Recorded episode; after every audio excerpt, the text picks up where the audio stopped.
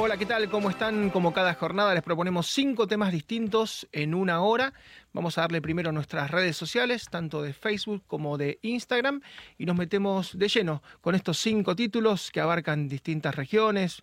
Vamos a ir a la Patagonia, vamos a estar en Europa, vamos a estar por supuesto en Wall Street, y empezamos justamente con lo que está ocurriendo en Wall Street, porque hay como una realidad paralela, ¿no? Por un lado el presidente Biden elogia lo que está ocurriendo con la economía y por otro lado Wall Street le ha respondido con algunas de las bajas más importantes de los últimos años. Eh, sacando la pandemia, hay que irse casi hasta el 2008 para ver lo que está ocurriendo con, con, Wall Street. Le están de alguna manera facturando, entre comillas, al presidente norteamericano la suba en los alimentos y en los alquileres. Han aumentado mucho, el índice fue 0.1%, pero si usted empieza a mirar ítem por ítem, los alquileres están muy caros en la mayoría de los estados y los alimentos han seguido subiendo. Hay una baja tal vez del galón del petróleo, pero obedece en buena medida a liquidar las reservas, ¿no? A esta victoria pírrica que a veces señalamos de liquidar las reservas estratégicas para hacer bajar el precio del combustible. Y atención con esto, este es Tony Montana, muchos lo recordarán al Pacino Scarface, eh, porque esto tuvo que ver con Cuba en su momento en 1980. 10.000 personas irrumpieron en la embajada de Perú en Cuba y trataron de irse. 125.000 personas se fueron desde el puerto de Mariel, se llamó el fenómeno Mariel y está intentando algo similar Venezuela. ¿Por qué? Usted está viendo delincuentes venezolanos que están en cárceles manejadas por Iris Varela, un personaje muy, muy oscuro. Y esta gente que está en cárceles en buena medida está siendo liberada para sacarse el problema de encima y enviada como fue en el caso Mariel, lo que hizo Fidel Castro, a Estados Unidos. ¿no? Poníamos a Tony Montana porque él arma un imperio del crimen, llega a Estados Unidos y arma un imperio del crimen porque era justamente un criminal. Cuidado con los criminales venezolanos que están siendo liberados a propósito, exprofeso, para que lleguen a la Unión. Eh, vamos a ver lo que está haciendo China en la Patagonia. Este es un santuario, patrimonio de la humanidad. Se llama Península de Valdés, es un lugar bellísimo de osos, de leones marinos, elefantes marinos, lobos marinos, de pingüinos.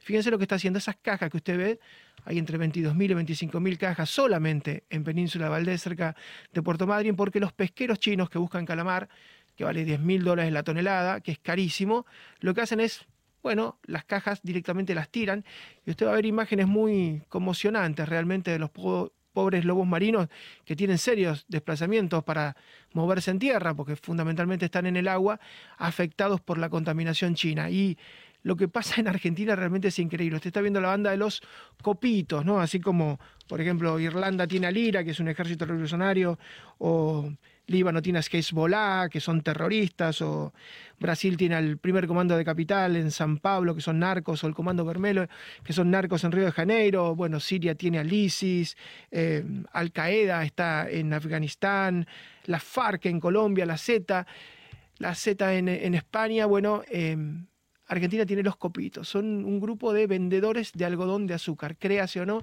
ya hay cuatro detenidos, ya confesaron que quisieron matar a la vicepresidenta y estuvieron a punto de hacerlo. Habla un poco del grado de indefensión y de imprevisión de las fuerzas argentinas.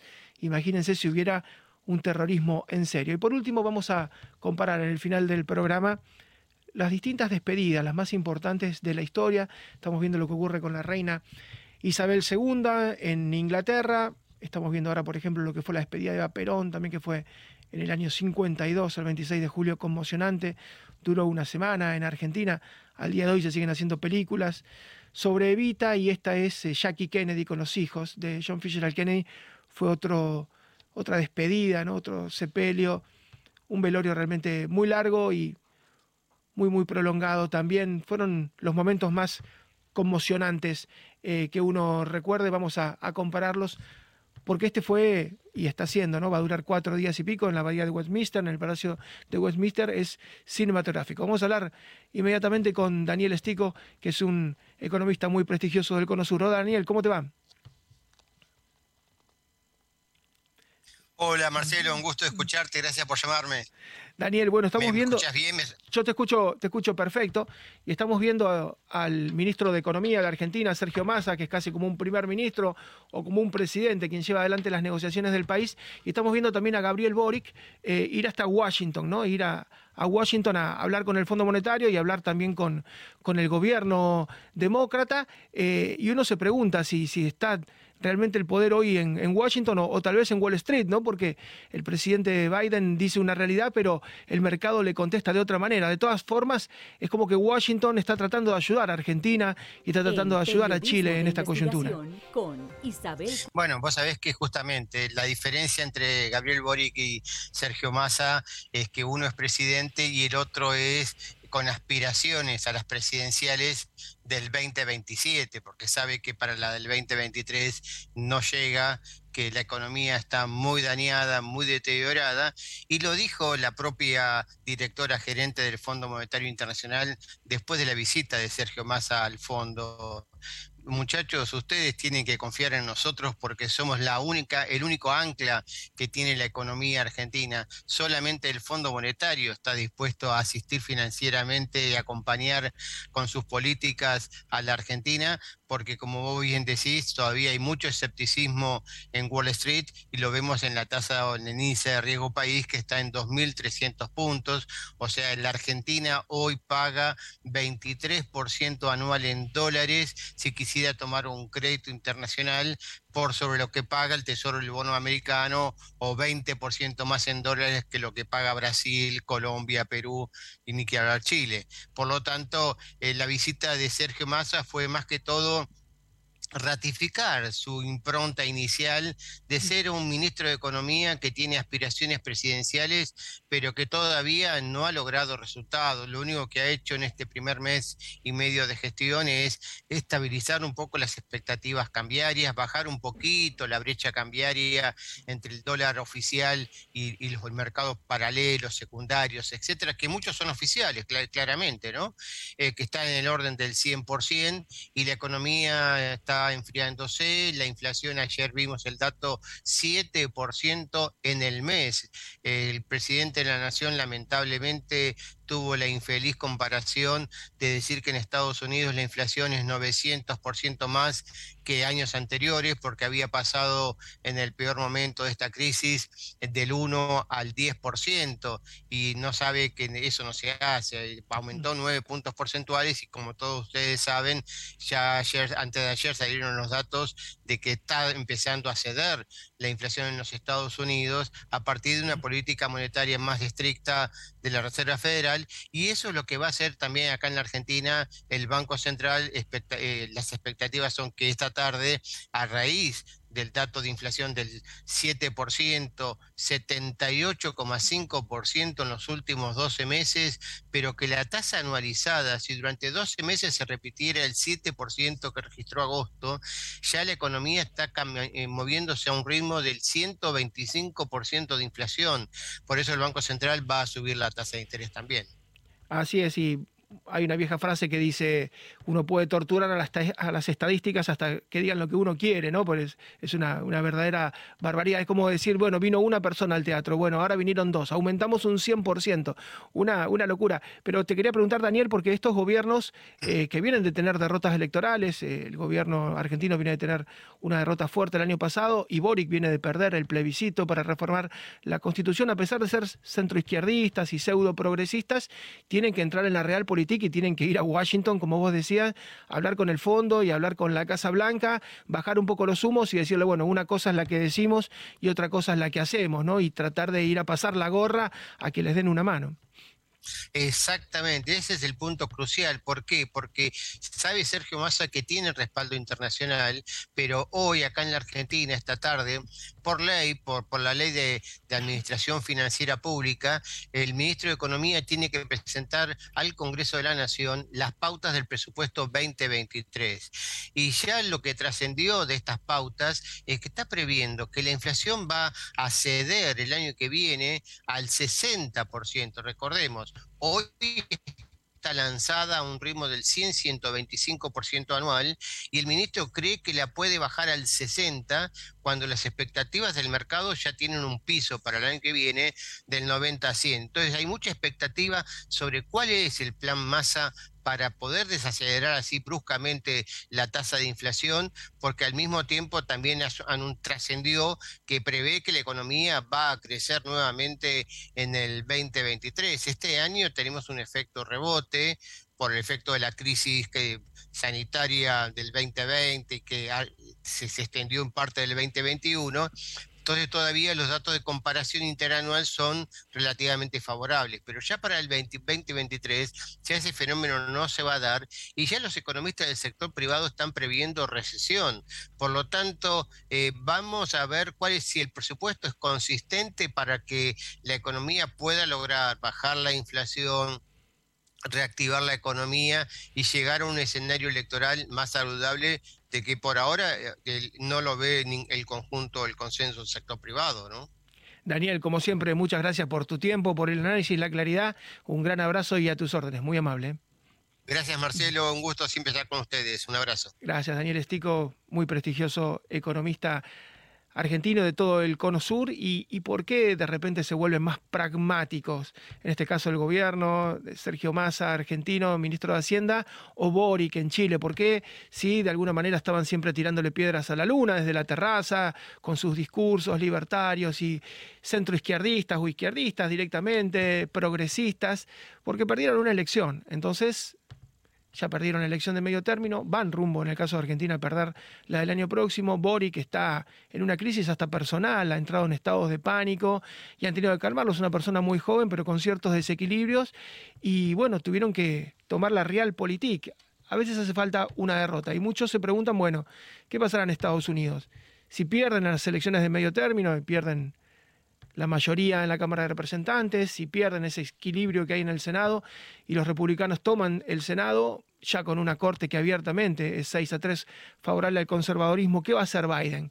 Vamos a tener este Biden que critica a los seguidores de Trump, que permanentemente cuestiona al Partido Republicano y que los sataniza, ¿no? ¿Vamos a tener el mismo Biden o vamos a tener un Biden como esos boxeadores que recibieron un golpe fuerte y hacen un clinch, ¿no? Y bueno, tratan de abrazarse al rival y de que pase el tiempo porque están groggy. Bueno, muy posiblemente tengamos este Biden hasta principios de noviembre y otro presidente norteamericano después de un golpe muy fuerte. Este que conocemos, yo digo archívelo, guárdelo y mire si es el mismo sobre mediados de noviembre o sobre fin de año. Una pausa muy breve, un minuto, ya regresamos.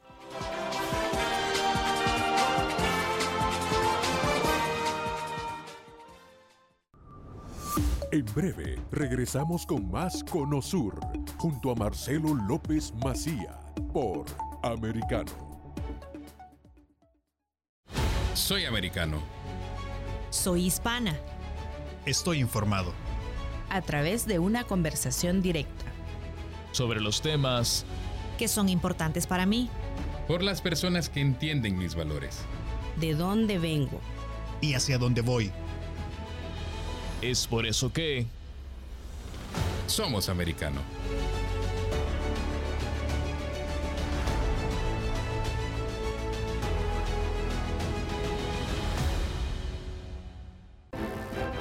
en Así está el mundo, con Lourdes Subieta. ¿Por qué renunció Fauci, congresista? Porque él no quiere contestar las preguntas que sabe que vienen. Hay que pensar los, las millones de personas que han muerto. Pocas veces en la historia han existido seres humanos que han hecho tanto daño que el doctor Fauci. Así está el mundo. De lunes a viernes a las 11 a.m. Este, 10 Centro, 8 Pacífico por Americano. En Así está el mundo, con Lourdes Subieta. Eliseo Núñez, que nos va a contar en este momento cómo, cómo se adaptan los periodistas a trabajar precisamente desde el exilio. Eliseo, qué bueno tenerte en el programa. Bienvenido a Americano, te saluda Lourdes Subieta. Definitivamente la situación de la libertad de prensa en Nicaragua es una situación colapsada totalmente, ya no, no existe ningún tipo de libertad de prensa, ya no solamente se persigue a quienes eh, opinan, sino a quienes ponen esta opinión en la, en, la palestra pública como son los periodistas. Es decir, eh, se pasó de la persecución de los opositores políticos a la persecución de quienes eh, simplemente informan en Así está el mundo, de lunes a viernes a las 11 a.m. Este, 10 Centro, 8 Pacífico. Los avances científicos y tecnológicos relevantes, Internet, redes sociales y el mundo de los videojuegos en Tech Talk con Pablo Quiroga. Conéctate de lunes a viernes, 2 p.m. Este, 1 Centro, 11 Pacífico, en vivo por Americano. Estamos de vuelta en Conosur para seguir analizando la actualidad política de los países del sur de Latinoamérica junto a Marcelo López Macía por Americano.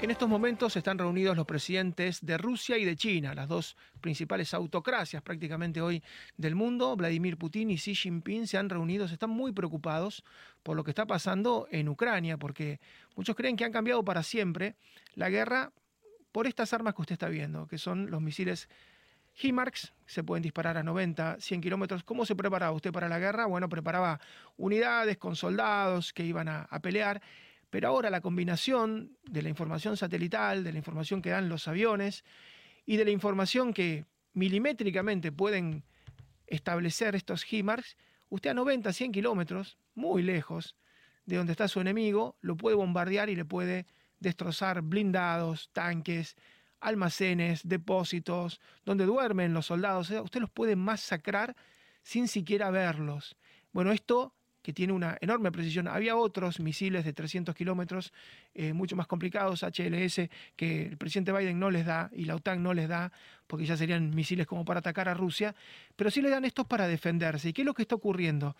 Como ocurrió, y muchas veces lo hemos dicho con las vacunas, que las vacunas tuvieron que competir, ¿no? Las de Occidente fueron mejor que las de, Oriente, que las de las autocracias, porque la Sputnik no la pudieron fabricar, porque la Sinovac y la Sinopharm China realmente tuvieron una efectividad del 50%, bueno, fueron mucho mejores la Johnson, la Janssen, la AstraZeneca, Moderna, Pfizer, y el mundo se vacunó finalmente con las vacunas occidentales. Bueno, en otro plano está pasando lo mismo con las armas.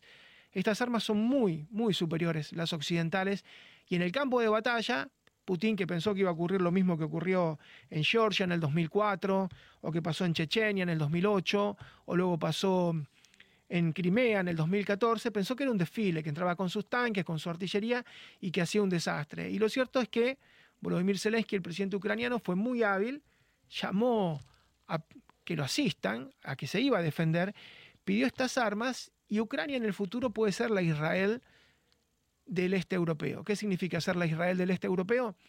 Ser un país que tiene una superioridad bélica sobre sus vecinos. Que quien se mete con Ucrania es como quien se mete con Israel. Te vas a meter con un país que, desde el punto de vista bélico, es superior. Aunque no entre en la OTAN, aunque no tenga los F-35 volando, va a tener esta artillería y una serie de elementos de defensa que estos tanques rusos, esas Z, las N, identifican si vienen del este o del oeste, los pueden destrozar en muy poco tiempo. ¿Qué es lo que tiene Zelensky? Volodymyr Zelensky tiene en tiempo real y los generales ucranianos palmo a palmo qué está ocurriendo con las tropas rusas. Saben cómo se mueven, saben dónde están, inclusive de noche. Eh, la triangulación con los satélites norteamericanos y con aviones. Están utilizando aviones en el mar, del, en el mar Negro y desde el Mar Negro les va dando la posiciones estos aviones que tienen una visión fenomenal desde las alturas. ¿Por qué no los pueden abatir los rusos? Porque están en el Mar Negro, no están en un sitio de conflicto, no están sobre Ucrania.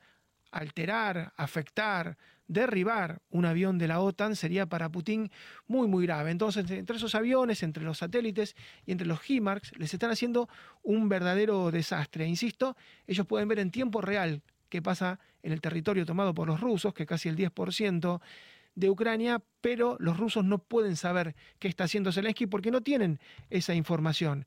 Entonces, esta superioridad enorme que le están dando los HIMARS eh, está arrasando prácticamente con las tropas rusas. Están teniendo una pérdida tan enorme y sobre todo están desmotivados, están desanimados los soldados porque no alcanzan a ver al enemigo.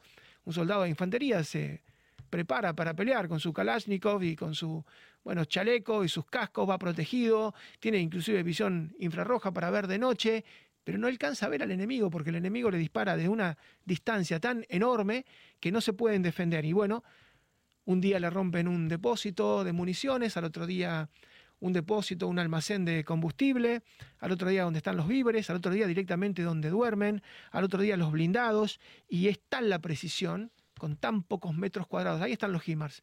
Estos son los que han marcado la, gran diferencia. Entonces, China está tomando nota, porque esto cambia todo. Eh, ¿Qué pasa si Taiwán tiene también este tipo de defensas? ¿Puede China alegremente meterse en Taiwán y encontrarse con esto? O encontrarse con misiles de 300 kilómetros que entren en el continente chino y los dejen devastados. Bueno, la superioridad bélica eh, es enorme, es muy preocupante. A esta hora están reunidos Xi Jinping, insisto, con Vladimir Putin. Están viendo qué va a pasar con la guerra porque está terminando ya el verano, faltan pocos días. Viene el otoño donde ya empieza a nevar y el suelo se vuelve muy duro en Ucrania y están siendo masacrados. Eh, las tropas están empezando a irse y muchos generales están empezando a replegarse, se están yéndose al Donbass, en la zona sureste, han dejado la única ciudad grande que había tomado, la única capital provincial que había tomado Putin era Kharkov, y la están defendiendo como pueden, y están defendiendo el Donbass, donde son prorrusos generalmente sus habitantes, porque hubo un trasvasamiento poblacional, ¿no? Durante la Unión Soviética llevaron muchos rusos allí, y ahora esos rusos reivindican, bueno, ser parte justamente de la federación que comanda Vladimir Putin. Pero bueno, lo cierto es que están recibiendo lluvias de misiles. Ellos dicen que han abatido y que han desactivado decenas de, lanzamientos de HIMARS. Lo cierto es que no está ocurriendo esto. La guerra está dando un vuelco dramático, pero el vuelco dramático no es solamente en Ucrania. Es en cualquier lugar que reciba armas occidentales, porque, insisto, así como las vacunas fueron mejores, parece que las armas occidentales son mejores. Siempre los rusos y los chinos dijeron, bueno, somos autocracia, pero somos más efectivos porque tomamos las decisiones rápidas. Bueno, no sirvió para la pandemia, donde siguen tabicando ciudades enteras en China. La República Popular tiene que tabicar cada tanto Shanghái, cada tanto Pekín, con todos los problemas logísticos y económicos que esto trae. Y no sirven tampoco este libre albedrío, donde los oligarcas hacen grandes negocios y es mucho mejor Occidente que licita y que gana el mejor, y que licita y que las compañías privadas eh, tienen justamente no un arreglo con el gobierno, sino una competencia. Bueno, este sistema de corrupción chino, este sistema de corrupción ruso está haciendo eclosión en un lugar por ahora pequeño, donde no está la OTAN. ¿Qué pasaría si fueran contra OTAN, contra los F-35? ¿Cuánto durarían? Bueno, es toda una pregunta que hoy se están haciendo. Están decidiendo Xi Jinping y Vladimir Putin, insisto, qué van a hacer con el futuro de la guerra y con el futuro de sus países. La geopolítica se está acomodando a las armas, como tantas veces pasó, ¿no? Muchas veces lo dijimos, los cañones terminaron con la Edad Media porque ya no se podían de alguna manera proteger los señores feudales en sus castillos. Los rifles de, de, repetición terminaron con las guerras intestinas porque ya por más que uno anduviera a caballo y fuera muy diestro con el arco y flecha y fuera muy diestro con la espada, una ametralladora los destrozaba y la bomba atómica, por supuesto, que también rediseñó todo el mapa político mundial. Muchas veces las armas rediseñan la estrategia, rediseñan la política internacional y esto está pasando. En estas horas estamos asistiendo a horas históricas. Hay un vuelco de la mano de la precisión. Volodymyr Zelensky sabe exactamente qué está haciendo Putin en Ucrania y Putin no sabe qué está preparando Zelensky. Es muy difícil pelear con los ojos cerrados contra alguien que está muy bien armado y que te los tiene completamente abiertos. Vamos a hacer una pausa muy breve, nos vamos a la pausa y volvemos con dos temas muy interesantes en un minuto nada más.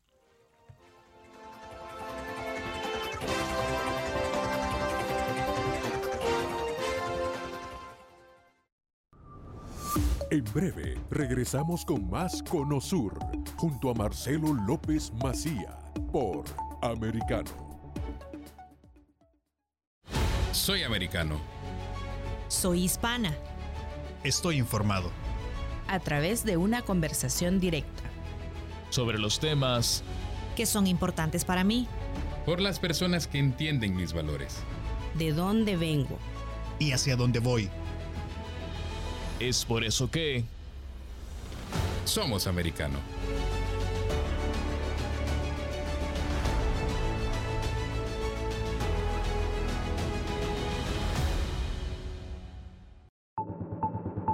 Vamos a hablar con un economista de enorme prestigio, con el doctor Luis Palma Caneco. Hay sectores que sufren más que otros, por ejemplo, sin duda la construcción, la venta de casas, la venta de autos, bienes durables, etc. Pero lo importante es que no se pare la producción en general. Es agradable que baje la construcción porque implicaría un poco más de desempleo, pero igual estamos en 3,6 en desempleo en Estados Unidos. Al bajar a la demanda de empleo para la construcción, eso va a ayudar también a que los salarios no sigan subiendo en términos reales y esto va a ayudar también a la inflación es el costo de bajar la inflación. Si uno no baja la inflación con políticas monetarias y fiscales, el ajuste es mucho peor, digamos, porque lo hace el mercado y uno no lo puede controlar. En Conosur, con Marcelo López Macía. De lunes a viernes a las 10 a.m. Este, 9 Centro, 7 Pacífico. Por Americano. Somos Americano esta venta de Radio Mambí, las estaciones parecidas a Mambí, a un grupo eh, que está financiado por Soros, es un esfuerzo coordinado para utilizar la riqueza de la izquierda, el dinero de la izquierda, para limitar las voces conservadoras en la radio y la, prensa hispana en Estados Unidos. Eh, esto es una estrategia que hace tiempo están tratando de poner en vigor y, creo que Miami ha sido el primer sitio donde hemos visto que han actuado sobre esto. Esto no se debe permitir y esto es algo que debemos eh, mirar, muy acerca y asegurarnos que siempre hayan voces conservadoras que puedan expresarse en nuestras comunidades.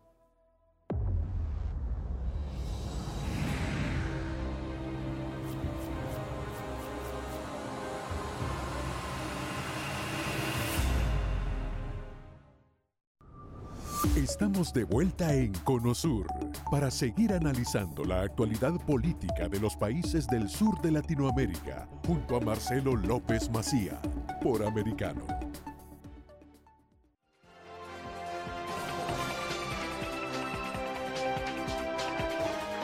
Y a esta hora en Londres hay colas kilométricas, 6-7 kilómetros de largo, al lado del río Támesis, frente a la bahía de Westminster, al Parlamento, al Big Ben, en esa zona tan bella y tan transitada, hay 6-7 kilómetros de cola esperando para poder despedirse de la reina Isabel II. Son cuatro días de funeral. Em, realmente lo que ha ocurrido tiene muy pocos precedentes. Imagínense que 70 años, la enorme mayoría de los ingleses vivió toda su vida con Isabel II como reina de Inglaterra. Vamos a hablar con María Rita Figueira, quien nos va a recordar las grandes despedidas en el mundo, los grandes funerales, eh, dónde ocurrieron y cuándo ocurrieron. Hola María. Hola Marcelo, sí, es un momento que en muchos aspectos es una suerte de, de sensación térmica o de termómetro de cómo reacciona la sociedad. Hay distintas épocas, distintos países y también, por supuesto, tenemos que tener en cuenta que la reacción popular va más allá de los protocolos, porque el protocolo existe, pero cómo reacciona la sociedad, cómo reacciona el mundo, y por supuesto, nosotros tenemos siempre que elegir más o menos 10 este, situaciones distintas, quedan muchos en el camino que a lo mejor en otra oportunidad podemos repasar. Vamos a, bueno, vamos a empezar con, bueno, no nos vamos de, Londres, Lady Di el funeral que fue visto se calcula más o menos por 2.000 millones de personas a lo largo del mundo, todo lo que giró alrededor de la muerte y de cómo iba a ser justamente eh, el sepelio. Eh, todo lo que vemos se replicaba en pantallas gigantes en Hyde Park. Esto fue en septiembre de 1997 y, el mundo que había visto su boda también lamentablemente vio su funeral. Nos vamos a Estados Unidos, uno de los más sentidos, porque la gente, el mundo entero, estaba preparado para un segundo mandato, para dos mandatos de John Fitzgerald Kennedy, no para un sepelio. Eh, el famoso desfile hasta el Capitolio y bueno, todo lo que ocurrió, estamos en 1963, también 90 mandatarios se acercaron para despedir a John Fitzgerald Kennedy, en una época, vamos a contextualizar, en una época que no existían los celulares ni nada por el estilo, los móviles. Eh, Eva Perón, eh, una primera dama, no tenía un cargo formal, sin embargo, hasta el día de hoy se sigue hablando de esta figura política tan importante y que tuvo repercusiones internacionales. millones de personas, se calcula más de 3 millones. Eh, realmente fue impactante, se sabía que estaba muy mal, no fue una muerte sorpresiva. pero lo que impresiona justamente es eso, no tenía un cargo formal, no era una política. 33 años nada más. 33 años nada más. Juan Domingo Perón estaba en ejercicio de sus funciones, ya tenía 78 años. Los funerales de Perón eh, se habla hasta en claustros universitarios, hay artistas que han fotografiado, que han eh, eh, guionado todo lo que pasó a través de distintos momentos, porque el pueblo salió a la calle, acá vemos imágenes de personas que iban hasta el Congreso, fue realmente, por supuesto, las miradas que tenemos siempre de forma diferente, ¿no? ahora vamos al arte, de la cultura popular, Nueva York, 1926. La muerte sorpresiva de Rodolfo Valentino. Tenía solamente 31 años, era el gran sex symbol de la industria cinematográfica, mujeres que se desmayaban, que intentaban suicidarse, eh, una eh, multitud acompañando los restos de Rodolfo Valentino. Realmente fue algo increíble. Gabriel García Márquez, de Colombia hacia el mundo, residía en México. Estas imágenes que estamos observando, eh, el cuerpo de Gabriel García Márquez estaba enfermo, ya tenía sus años, lo cremaron, la gente acompañó en México con flores amarillas, que eran las, las eh, preferidas del extraordinario escritor, yo creo que es uno de los más carismáticos y queridos, más allá de los premios y más allá de la venta de ejemplares y demás. Gabriel García Márquez entonces en México. Vamos a un lugar completamente distinto y un perfil completamente distinto, el generalísimo Franco. Uno dice, bueno, eh, hasta el 2019, desde el 75 estuvo en el Valle de los Caídos, lugar donde gente, ha ido gente a maldecirlo y ha ido gente a rezar por él. Lo que vemos ahora es la parte de personas que todavía ¿eh? generación en generación, siguen pensando en Generalísimo Franco como algo a favor. Charles de Gaulle. Habían pasado dos años del Mayo francés, ya había renunciado y, uno pensaba, muere de Gaulle, ¿cómo reacciona la gente? ¿Cuál es el balance que se hace en París? Lo trajeron sus restos a París y vemos una multitud, más allá de mandatarios y exmandatarios que pudieron viajar, la multitud acompañando los restos de Charles de Gaulle, que por supuesto la historia creó en una balanza, se inclina netamente a favor de este gran presidente. Mandela, otro caso, ¿no? Esto es un estadio de fútbol, el estadio Soccer City de Soweto en Johannesburgo. Muchísimos mandatarios y exmandatarios también se hicieron presentes el funeral de Nelson Mandela, diciembre de 2013, se iba llenando ese estadio, acá vemos al, rey de España, en fin, eh, una multitud que lo lloró, una multitud y una historia de vida que por supuesto conocemos y nos asombra, ¿no? Y ahora, Juan Pablo I, 33 días como sumo pontífice y ese gran signo de interrogación a raíz de su muerte, a raíz de cómo iba a ser como papa. En ese momento la Iglesia Católica se sentía huérfana, no sabía qué iba a pasar con esta institución. 1978, Albino Luciani muere de una manera, bueno, que hasta el día de hoy se sigue, hay conjeturas, pero nadie imaginaba que después iba a venir Juan Pablo II con el protagonismo que tuvo que todavía se señala y se recuerda hasta el día de hoy. Quedaron muchísimos eh, deportistas, por ejemplo el de Ayrton Senna fue multitudinario, fue impresionante, pero bueno, por una cuestión de tiempo me pareció oportuno buscar distintos perfiles, distintas ideologías, distintos países y momentos, porque actualmente uno baja una aplicación de un teléfono móvil, ve todo, graba todo, pero pasamos de 1926 a distintas décadas, distintos momentos, y como decía en el comienzo, es una sensación térmica porque más allá de que se acercan a los funerales en una calle, en una avenida, en distintas zonas, se acercan curiosos, se acercan personas que hacen como de periodistas, pero también es el sentimiento de la gente, de la comunidad. Así es, y muchos cuerpos inertes ya, ¿no? Muchos cadáveres que siguen teniendo poder. Fíjate que el de Evita fue secuestrado. Hay una novela de Tomás Eloy Martínez que ahora se llevó a, eh, a, una plataforma que se llama Santa Evita, porque durante años se secuestró el cadáver, se lo enterró en Italia, se lo llevó hasta Europa, se lo puso bajo el nombre de una supuesta mujer italiana, porque bueno, lo tuvo que recuperar después Perón, Perita, eh, Evita está embalsamada y al día de hoy la quieren correr de un cementerio de la Recoleta para ponerla al lado de Juan Perón. Fíjate lo que pasó con Hitler, que nunca, con Hitler nunca se encontró su cuerpo. Los rusos son los primeros, los soviéticos, los que llegan y supuestamente lo queman al cadáver y lo hacen desaparecer. Y lo que pasó también con Saddam Hussein, a quien ahorcan, pero nadie sabe dónde está, igual que con Osama Bin Laden. Nadie sabe dónde está porque se cree que muchas veces el cuerpo sigue teniendo... Eh, para dar una idea, el sitio más visitado en los cementerios de Colombia no es eh, el de un autor como García Márquez o no es de un político destacado, es el de Pablo Emilio Escobar Gaviria y hay peregrinaciones para ir a la tumba.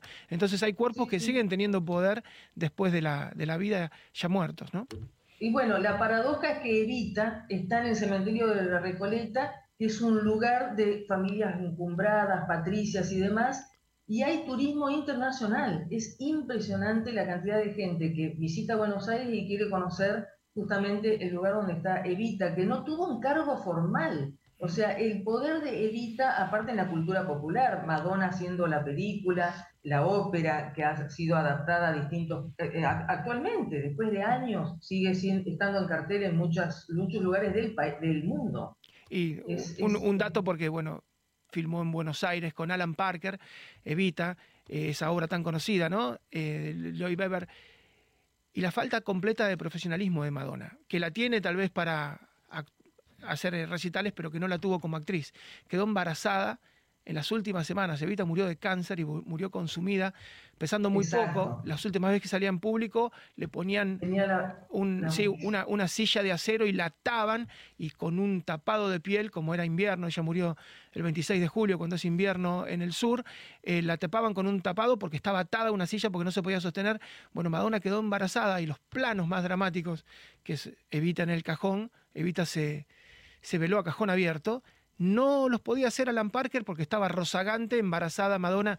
Fue un hecho muy, muy bochornoso porque el final de la película, con ese dramatismo, en, en esa época no se podía hacer tantos efectos especiales, pero bueno, un dato sobre, sobre todo esto. Va a durar varios días más lo de la abadía de Westminster, en el Palacio de Westminster, así que seguramente la televisión internacional va a estar atento a todo esto. Un beso, María, gracias. No soporto que critiques a Madonna, pero está bien. Yo ya te perdoné, ya se me pasó. Chao, chao, hasta mañana. Chao, hacemos una pausa muy breve y volvemos con otro tema.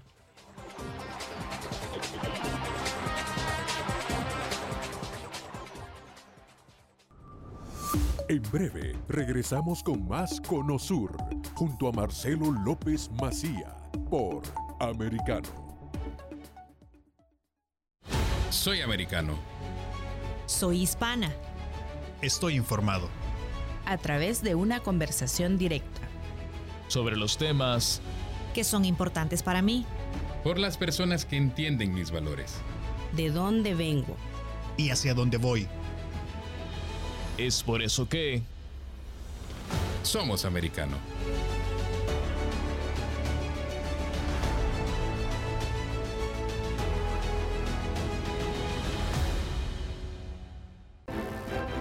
En Así está el mundo, con Lourdes Subieta. ¿Por qué renunció Fauci, congresista? Porque él no quiere contestar las preguntas que sabe que vienen. Hay que pensar los, las millones de personas que han muerto Pocas veces en la historia han existido seres humanos que han hecho tanto daño que el doctor Fauci. Así está el mundo. De lunes a viernes a las 11 a.m. Este, 10 Centro, 8 Pacífico. Por Americano. En Así está el mundo, con Lourdes Subieta. Eliseo Núñez, que nos va a contar en este momento cómo, cómo se adaptan los periodistas a trabajar precisamente desde el exilio. Eliseo, qué bueno tenerte en el programa. Bienvenido Americano, te saluda Lourdes Jubieta. Definitivamente la situación de la libertad de prensa en Nicaragua es una situación colapsada totalmente, ya no, no existe ningún tipo de libertad de prensa, ya no solamente se persigue a quienes eh, opinan, sino a quienes ponen esta opinión en la, en, la palestra pública como son los periodistas. Es decir, eh, se pasó de la persecución de los opositores políticos a la persecución de quienes eh, simplemente informan. En Así está el mundo, de lunes a viernes a las 11 a.m. Este, 10 Centro, 8 Pacífico. Los avances científicos y tecnológicos relevantes, Internet, redes sociales y el mundo de los videojuegos en Tech Talk con Pablo Quiroga. Conéctate de lunes a viernes, 2 p.m. Este, 1 Centro, 11 Pacífico, en vivo por Americano. Estamos de vuelta en Conosur para seguir analizando la actualidad política de los países del sur de Latinoamérica junto a Marcelo López Macía por Americano.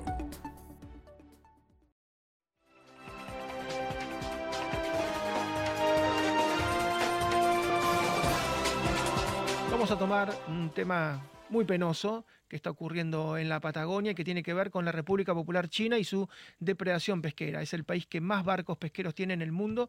Usted va a ver las imágenes de un santuario declarado Patrimonio de la Humanidad, se llama Península de Valdés, está en la Patagonia. Ahí hay pingüinos, hay lobos marinos, elefantes marinos. Está la ballena franca austral, es el único lugar donde se la puede ver. Es un lugar paradisíaco, se puede llegar en avión, se puede llegar por tierra y muchos barcos van eh, muchos de estos cruceros que dan la vuelta por el canal de Beagle van al lugar más austral, ese paso interoceánico, y se van luego hacia Chile, hacia el Pacífico, hacen una escala casi obligada. Eh, cuando se quiso mostrar a un príncipe Andrés, hoy Carlos III de Inglaterra ecologista, se lo mostró justamente rodeado de pingüinos en este lugar. Usted está viendo a los lobos marinos, ahí se reproducen, es una imagen realmente eh, de un lugar paradisíaco, fíjense que están fundamentalmente en el agua, y se alimentan porque se alimentan de peces, cuando salen se mueven con mucha dificultad. Y si usted les pone un obstáculo, bueno, realmente les complica muchísimo la vida. Si cambiamos de paño de imágenes, vamos a ver el otro paño, porque esto es lo tradicional, lo que se muestra siempre, el gancho para que la gente vaya a visitar Península de Valdés. Pero mire lo que está pasando ahora. Hay entre 22.000 y 25.000 cajones de barcos fundamentalmente chinos, depredadores, que están tirados y no dejan prácticamente que los lobos marinos se puedan mover. Fíjense, quedan atrapados los lobos marinos por esta desaprensión absoluta, basura de todo tipo, y los cajones con los cuales sacan los langostinos. Langostinos es tal vez el premium, casi 10 mil dólares la tonelada, se puede llegar a pagar, es lo que buscan, depredan porque cuando el langostino va en el lecho del mar, entonces cuando usted lo saca con una pesca de arrastre, que en muchos casos está, no está permitida, está prohibida, eh, bueno, se lleva también la merluza. Entonces tira la merluza, por eso hay tantas aves, ¿no? Porque esas aves van y se, se comen las merluzas, y que vale mil dólares la tonelada, se quedan con el langostino, y una vez que el langostino lo congelan, tiran las cajas y están haciendo un desastre. Fíjense, pobrecitos, los lobos marinos. Vamos a preguntarle a un investigador de la pesca muy prestigioso que ha navegado tantas veces, Roberto Maturana, por ese lugar. ¿Lo conociste en su esplendor y lo conoces ahora? ¿Y qué te provoca esta imagen?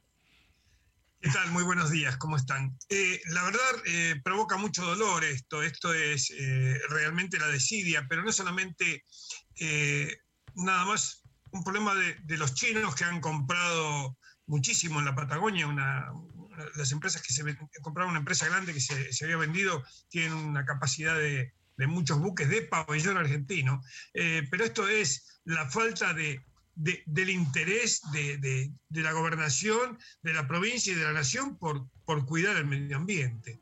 Entonces, cuando se la pasan hablando de que nosotros custodiamos, no, no custodiamos nada, es todo mentira. Todo lo que se dice es todo mentira. Acá vienen los extranjeros y se llevan todo porque no hay nadie que controle genuinamente nada. Y los que se están en la milla 200, estos que están aquí, fíjense el desastre que hay ahí. Y no hay nadie, nadie que haya hecho nada o ninguna ONG, ni, nada, absolutamente. Pero lo que hay, que es mucho más grave, que deja ver esto como un iceberg que acabas de mostrar, Marcelo, es lo siguiente, esos plásticos que están ahí y muchos rotos, cuando se van fragmentando en el mar, se van produciendo los famosos microplásticos, la cantidad de bolsas de nylon que tiran de los barcos y todo lo demás, estos tipos que no respetan nada, y todo eso va adentro de los pescados, de los mariscos inclusive, porque se, produce una bioacumulación de plástico. Va a llegar un momento que no vamos a comer más langostino, vamos a comer plástico o pescado. Y realmente aquí en Argentina no se hace absolutamente nada. Y es un lugar, eh, insistimos, paradisíaco, que hay gente que recorre miles y miles de kilómetros, eh, quien va con una buena cámara fotográfica no puede parar de fotografiar, porque es un lugar único, eh, no hay en otro lugar donde usted pueda encontrar pingüinos, estamos viendo en este caso, elefantes marinos, lobos marinos, que pueda tener esta diversidad y esta fauna. Y los chinos en este caso no respetan ni este lugar, usted dice, bueno, no tienen otro lugar para tirarlos, es una desaprensión que tiene que ver con la impunidad, ¿no? Ellos saben que son impunes, porque muchas veces hasta se ven estos plásticos que tienen unas inscripciones en chino, pero, y, o si no, botellas que tienen inscripciones en el idioma mandarín, pero se sienten seguros, se sienten al margen de cualquier ley. Aquí hay, hay chinos y hay argentinos, hay cajones de todos ahí. ¿eh?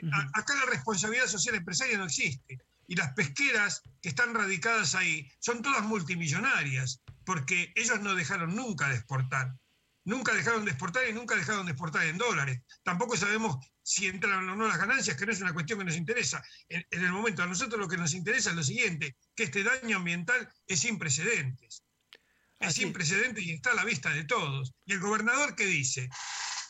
Así es, porque yo pocas veces he visto imágenes tan conmovedoras y quien ha, podido estar ahí, quien ha tenido la suerte de estar ahí, eh, realmente se lleva una imagen que lo va a acompañar toda la vida, porque lo que usted está viendo tiene una dimensión tan enorme, ahí te ponen el cuántos kilos pesan, eh, uno piensa que tal vez es una foca, no, esto es un verdadero monstruo marino, son ejemplares que hay que cuidar, porque son ejemplares únicos, no están en otro lugar del mundo, y bueno, fíjate ahí eh, lo, que te muestran, ¿no? insisto, en persona, verlos es tan impactante, pero tan impactante que uno no puede creer tanta indolencia, tanta desaprensión.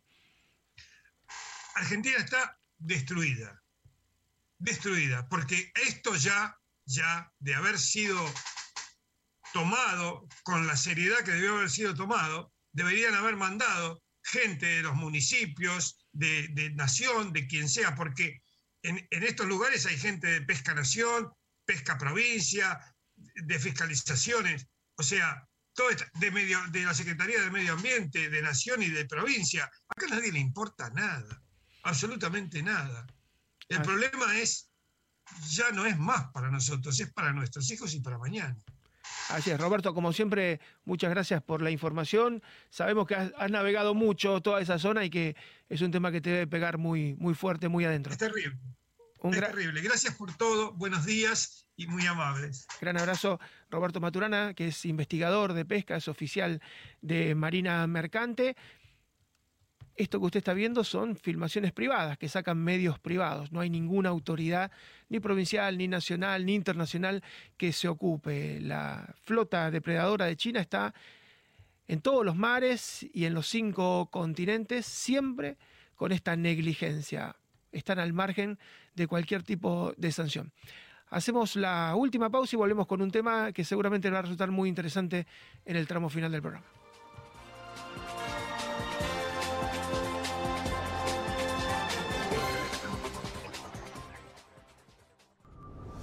En breve regresamos con más Conosur junto a Marcelo López Macía por Americano. Soy americano. Soy hispana Estoy informado. A través de una conversación directa. Sobre los temas que son importantes para mí. Por las personas que entienden mis valores. De dónde vengo. Y hacia dónde voy. Es por eso que... Somos americano.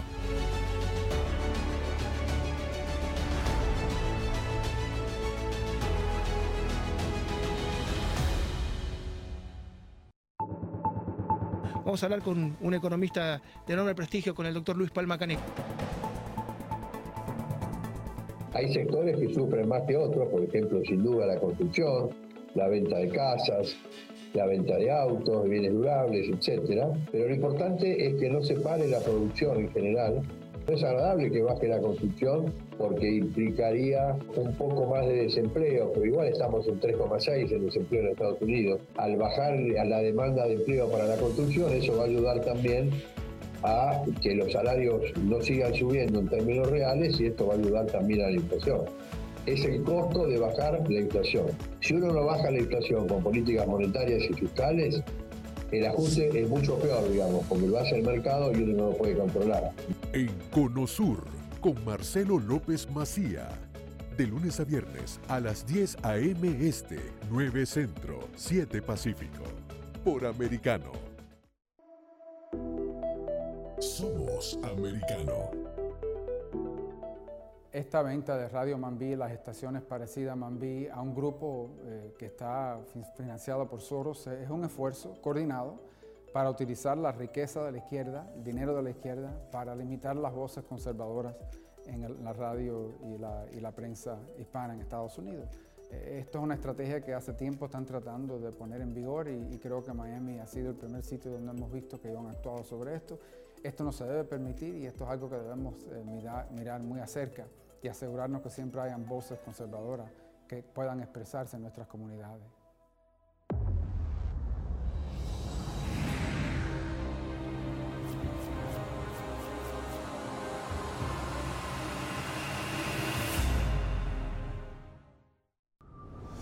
Estamos de vuelta en Conosur para seguir analizando la actualidad política de los países del sur de Latinoamérica junto a Marcelo López Macía por Americano.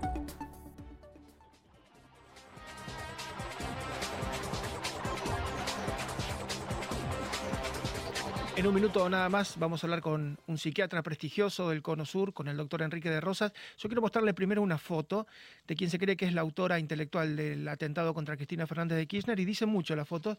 Brenda Uliarte tiene 23 años, no terminó el secundario, está fuera del mercado laboral formal, trabajaba en negro, vendía algodón de azúcar con un carrito por las calles de Buenos Aires para mantenerse hacia desnudos en OnlyFans, en esta plataforma donde se podía monetizar. Ese departamento que está viendo es un monoambiente en San Miguel, a 30, 40 kilómetros de la capital. Es un lugar muy, muy sencillo, de apenas 25, 30 metros cuadrados tiene mucha humedad en el techo, en las paredes, si usted se fija detrás de Brenda. Y si fija, ya, eh, si sacamos el zócalo, yo los molesto un segundo para sacar el zócalo, está parada sobre un colchón, porque no tiene ni siquiera cama y toda la ropa está desperdigada por el suelo. Es la ideóloga del atentado, es la que dijo, me convierto en San Martín. Ya mandé un tipo para que mate a Cristina Fernández de Kirchner, a la vicepresidenta. Tiene una expresión de odio en su cara, ¿no? Enorme. La heladera, usted la ve ahí detrás, prácticamente conviviendo con la heladera, con el ruido que suele generar este tipo de refrigeradores. Y vamos a preguntarle al doctor Enrique de Rosa, eh, una persona que dice me convierto en San Martín, estoy imbuida por el espíritu de San Martín. ¿Qué tipo de personas es, doctor? ¿Cómo le va? ¿Qué tal? Buenos días, ¿cómo le va?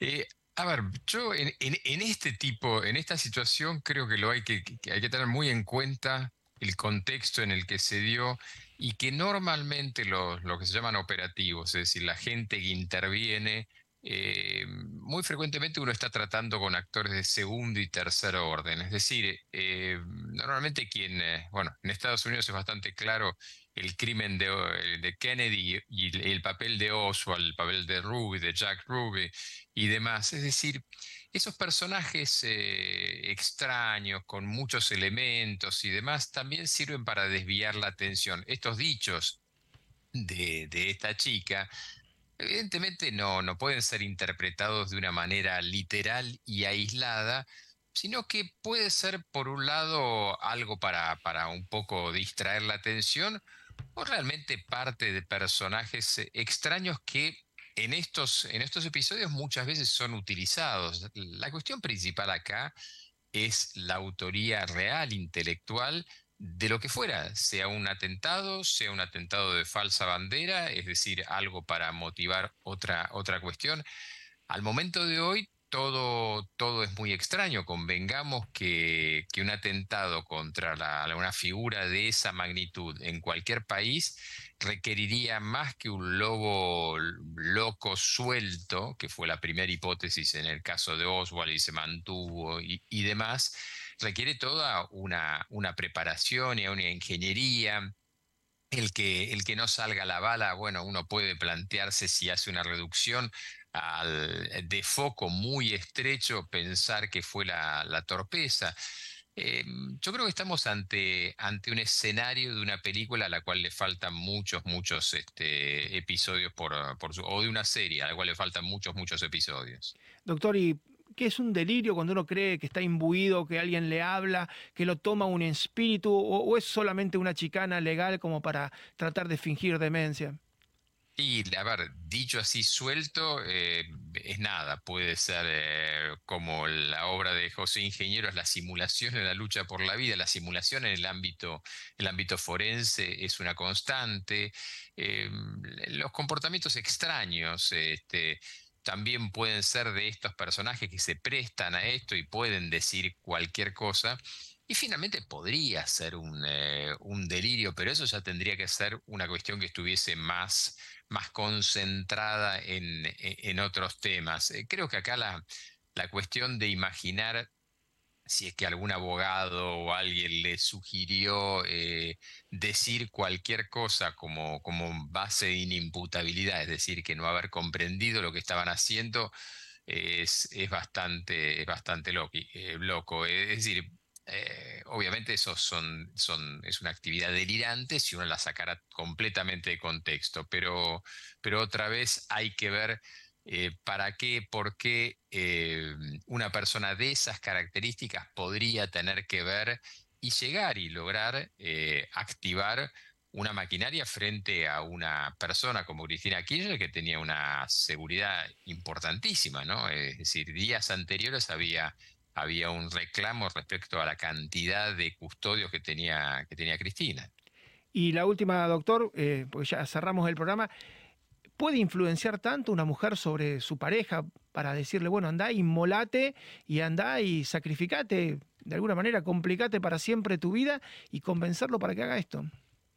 Sí, en realidad eso sí es un, es un factor que hay que tener en cuenta, independientemente que ella sea manipulada por otro o ella... Eh, normalmente en, en este tipo de situaciones hay alguien que que manipula a alguien, ese otro alguien eh, no está en condiciones siquiera de oponer resistencia y, utiliza debilidades y fracturas en su psiquismo para, para hacer este tipo de, cuestiones. Sí, estas, particularmente en, parejas. Hay un, hay parricidio, ahora que estamos en, la Argentina con un tema de otro parricidio, hay un parricidio hace unos años en Pilar, en el cual una hermana influyó activamente, una hermanastra, activamente sobre su hermanastro que padecía una esquizofrenia y obviamente él terminó por asesinar a ambos padres.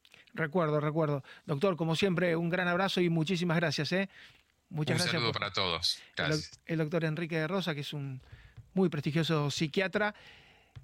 Uno ya tiene que salir de lo policial e ir a lo psiquiátrico. ¿Quién de alguna manera se complica la vida para matarla? Bueno, había mucho odio, había mucho resentimiento. Eran dos personajes completamente marginales, pero muy jóvenes. 23 años Brenda, 35 años Fernando, que era su pareja. Hay dos personas más detenidas. Hoy con los celulares se puede saber cómo fue todo el plan. Planearon varias veces matar a la vicepresidenta. En un caso no pudieron porque la vicepresidenta habló en público y se, se fue a su casa. Y en el segundo caso falló el ejecutor. Pero hoy estaríamos hablando de un desastre para el país y para todo el equilibrio político de Sudamérica. Finalmente, por suerte, no ocurrió una enorme falta de preparación y un plan absolutamente loco, más propio de la ficción que de la realidad, y la realidad que tantas veces supera la ficción. Nos vamos, volvemos mañana, muchísimas gracias. Hasta aquí hemos llegado hoy. Salimos del Cono Sur con el norte muy claro. Te invitamos a nuestro próximo programa con Marcelo López Macía de lunes a viernes, desde las 10 a.m. Este, 9 Centro, 7 Pacífico, por Americano. This podcast is a part of the C Suite Radio Network. For more top business podcasts, visit c-suiteradio.com.